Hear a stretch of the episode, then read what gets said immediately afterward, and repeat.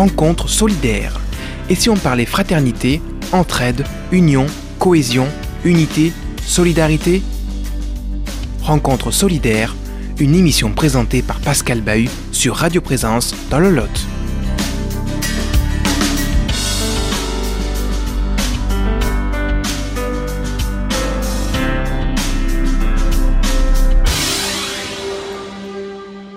Chers amis, euh, bonsoir. Euh, merci euh, de nous rejoindre pour cette nouvelle émission. Merci à vous, Bertrand Cormier, d'être avec nous.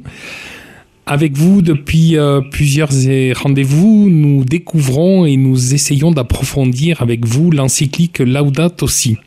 Alors, vous nous proposez une nouvelle rencontre aujourd'hui et avec vous, nous allons évoquer quoi?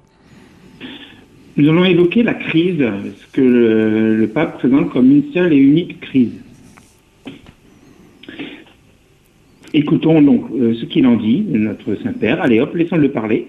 Il n'y a pas deux crises séparées, l'une environnementale et l'autre sociale, mais une seule et complexe crise socio-environnementale. Une grande radio titrait récemment Sanitaire, économique, sociale et insécurité le carré diabolique des crises qu'Emmanuel Macron doit gérer. Avec la Audate aussi, nous avons des éléments de réponse et surtout un paradigme, c'est-à-dire un modèle de réflexion et de lecture de la société. Mais fait, le pape a fait l'expérience de la grande pauvreté des bidonvilles de Buenos Aires. Je rappelle que c'est une des raisons pour lesquelles François a écrit cette encyclique et l'a classée dans les textes majeurs de ce qu'on appelle communément la doctrine sociale de l'Église existe depuis euh, une grande encyclique de la fin du XIXe siècle. Pas de crise donc environnementale sans cause humaine, même si nous ne pouvons pas précisément chiffrer le pourcentage d'importance. Dans un livre collectif, Fabien Revol euh, dit, écrit, L'une des idées qui parcourt l'encyclique et qui aide à en saisir le sens à la suite de ses prédécesseurs, c'est que la crise écologique est la manifestation d'une crise plus profonde, celle de l'être humain. Nous ne devons jamais oublier la responsabilité de la création et de sa bonne marche confiée par Dieu le Créateur à l'humanité. On le voit dans le livre notamment de la Genèse, bien sûr, aux deux premiers chapitres, qui sont la base de ce qu'on appelle la théologie de la création, ça veut dire de tout ce que l'Église, depuis euh, pratiquement 2000 ans, dit autour de la création, euh, eh bien, euh, est basé sur ces deux chapitres de la Genèse, bien sûr, bien interprétés. Déjà, dans d'autres textes antérieurs à Laudato aussi, les papes Jean-Paul II, Benoît XVI et maintenant François euh, parlaient des véritables racines de la crise environnementale et de ses solutions. La crise ou les crises en est en sont le révélateur. Mais dans toute crise, nous sommes appelés à réagir, non pas à nous effondrer ainsi qu'elle devienne une chance de progresser et de croître. C'est une façon d'exprimer notre espérance de chrétien. Pensons par exemple aux crises de couple quand elles sont surmontées ou aux crises de l'adolescence. À la racine donc de cette double crise, il y a la négation du primat de l'être humain, comme dit le pape François dans un texte euh, qui s'appelle Évangélique Audium, la joie de l'évangile, numéro 55. Négation du primat de l'être humain. Parmi ces racines de la crise, il y a l'individualisme, nous dit le pape.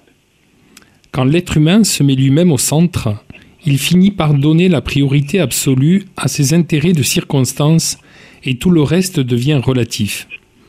Par conséquent, il n'est pas étonnant qu'avec l'omniprésence du paradigme technocratique et le culte du pouvoir humain sans limite, se développe chez les personnes ce relativisme dans lequel tout ce qui ne sert pas aux intérêts personnels immédiats est privé d'importance.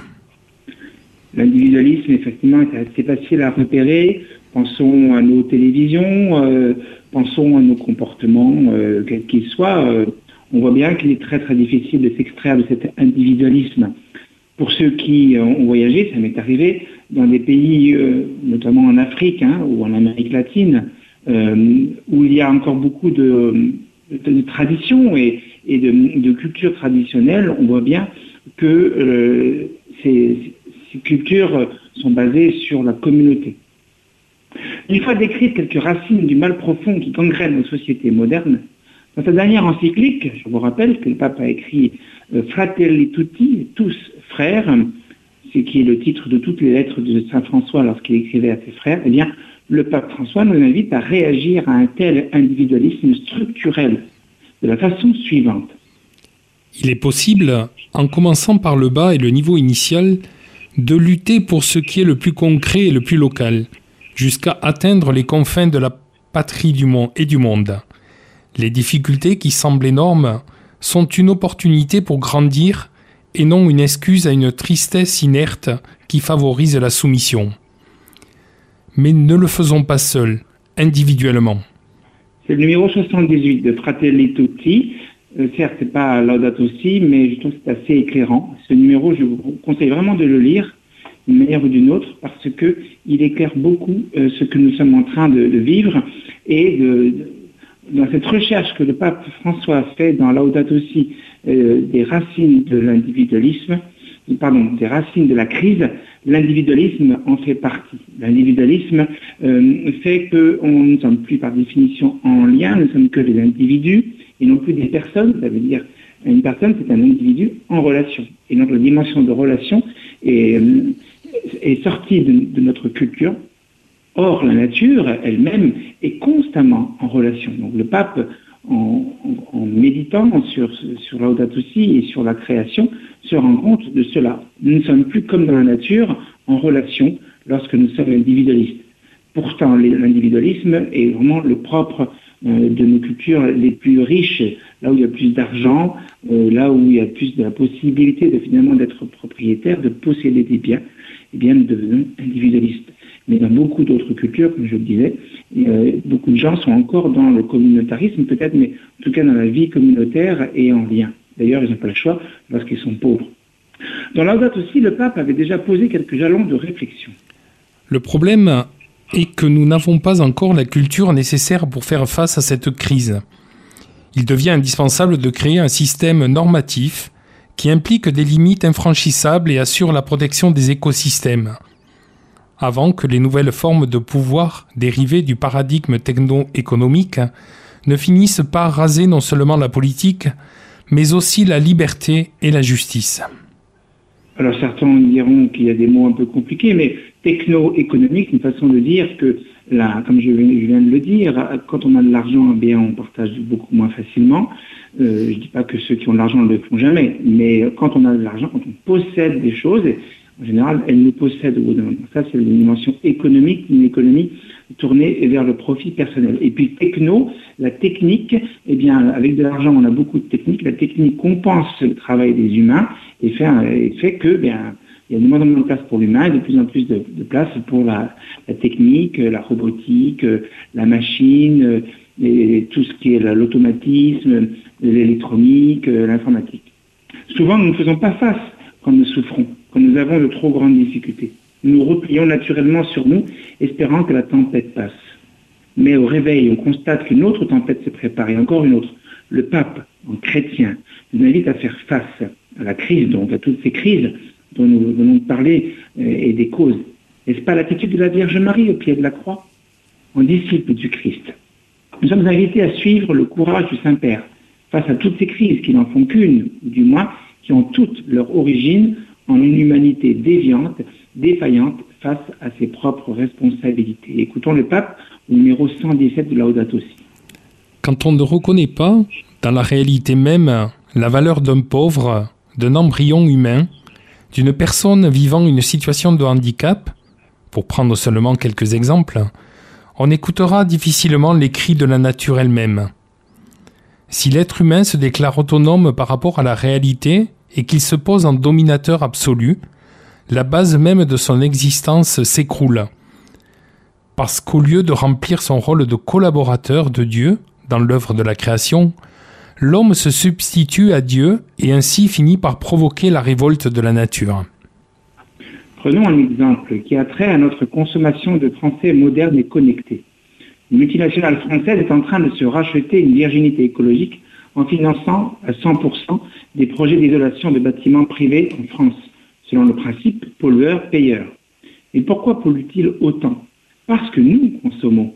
Il faut savoir qu'ils ont acheté des territoires entiers en différents pays d'Afrique où le sol et le sous-sol regorgent du pétrole et autres minerais qui leur sont nécessaires pour répondre à nos besoins. Ces domaines de production sont entourés de barrières de sécurité avec des miradors et des gardes armés et des caméras. Comme qui dit, hein, c'est un journaliste qui est allé sur place. Ensuite, le pape nous met en garde contre un certain relativisme ou des solutions intermédiaires, comme s'il suffisait que chacun fasse un peu plus d'efforts, comme si aussi tous les différents discours sur l'écologie n'étaient pas si alarmants. Écoutons-le au numéro 59. En même temps, une écologie superficielle ou apparente se développe, qui consolide un certain assoupissement et une joyeuse irresponsabilité.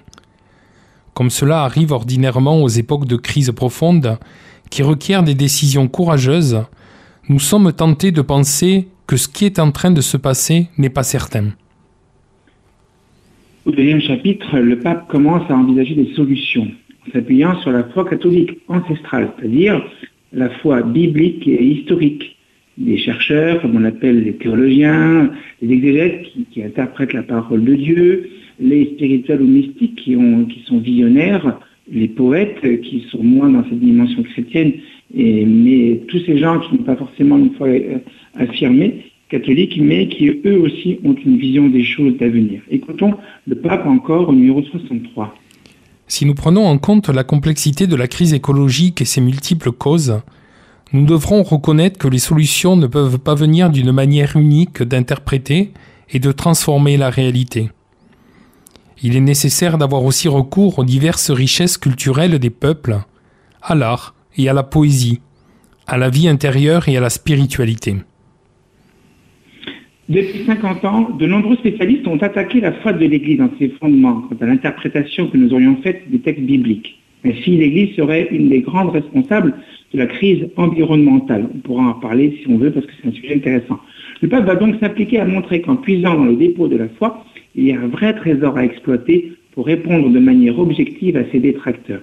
Mais surtout, pour dire qu'à une crise systémique, il faut une réponse systémique d'un système. Au contraire même, la foi chrétienne porte en elle-même des solutions et un modèle de société qui peut nous permettre de vivre et de bien vivre sur toute la terre et pour très longtemps encore. Écoutons le pape numéro 74. L'expérience de la captivité à Babylone a engendré une crise spirituelle qui a favorisé un approfondissement de la foi en Dieu, explicitant sa toute-puissance créatrice pour exhorter le peuple à retrouver l'espérance dans sa situation malheureuse. S'il a pu créer l'univers à partir de rien, il peut aussi intervenir dans ce monde et vaincre toute forme de mal. Par conséquent, l'injustice n'est pas invincible. L'expérience du peuple de Dieu dans la Bible est un modèle de relation d'un peuple avec son auteur et créateur, avec sa loi. À chaque fois que le peuple hébreu ne suivra pas la loi divine, les conséquences en seront néfastes pour lui. Mais Dieu sera toujours là pour guider à nouveau son peuple, pour lui permettre de reprendre le bon chemin, celui qui est pour le bien de tous et non pas pour quelques-uns seulement. Aujourd'hui, le peuple, c'est toute l'humanité, à cause notamment de la mondialisation. À quelle loi va-t-elle être capable de répondre pour survivre et même vivre en harmonie avec son environnement Écoutons le pape numéro 160. Nous sommes nous-mêmes les premiers à avoir intérêt à laisser une planète habitable à l'humanité qui nous succédera. C'est un drame pour nous-mêmes parce que cela met en crise le sens de notre propre passage sur cette terre. Dans ce passage, la solidarité entre générations était une des pistes importantes à prendre en considération dans la recherche de solutions globales et intégrales. Être confronté dans cette crise mondiale à notre propre finitude, parce que nous voyons tant d'espèces animales et végétales, par exemple, disparaître, voilà un des drames de notre humanité. Beaucoup ne veulent pas s'y confronter. Et pourtant, nous ne sortirons pas de cette crise par un autre chemin. De la mort jaillit la vie, la nature nous le montre à chaque printemps. Plus concrètement, le pape, à la suite de ses deux prédécesseurs notamment, en appelle à une autorité politique mondiale en matière d'environnement et d'écologie pour le gouvernement de l'économie mondiale, nous dit le pape Benoît XVI, pour assainir les économies frappées par la crise, pour prévenir son aggravation et de plus grands déséquilibres, pour procéder à un souhaitable désarmement intégral, pour arriver à la sécurité alimentaire et à la paix, pour assurer la protection de l'environnement et pour réguler les flux migratoires. Fin de citation. Dans ce contexte, écoutons le pape François au numéro 201. La gravité de la crise écologique exige que tous nous pensions au bien commun et avancions sur un chemin de dialogue qui demande patience, ascèse et générosité, nous souvenant toujours que la réalité est supérieure à l'idée. Nous retrouvons un des grands principes de la doctrine sociale de l'Église, le bien commun. Si certains pensent qu'il faut un combat commun pour que même les ennemis se liguent entre eux, eh bien voilà un vrai combat. Répondre à la crise sociale et environnementale ensemble, dans une multiplicité d'instances de dialogue. Notons aussi ce principe tiré d'un théologien allemand de l'entre-deux-guerres, la réalité est supérieure à l'idée. Principe bien utile quand on est capable de faire autant de dégâts sur la nature sans s'en émouvoir. Malheureusement, peu en ont conscience, nous dit le pape numéro 209. La conscience de la gravité de la crise culturelle et écologique doit se traduire par de nouvelles habitudes. Dernier chapitre est donc axé sur l'éducation, afin que de plus en plus d'humains aient conscience que tout est fait à une cause et que chacun y contribue. Pour ce faire, il y faut une véritable conversion, ce qui sera le sujet de notre prochaine émission. Je laisse donc la parole à notre Saint-Père pour conclure ce propos d'aujourd'hui au numéro 217. S'il est vrai que les déserts extérieurs se multiplient dans notre monde, parce que les déserts intérieurs sont devenus très grands, la crise écologique est un appel à une profonde conversion intérieure. Bertrand Cormier, merci. Merci pour cette rencontre d'aujourd'hui, nous permettre de, découvrir, d'approfondir cette, cette encyclique avec vous, mais on vous retrouve très prochainement, vous venez de l'annoncer, un peu le thème de la, notre prochaine rencontre.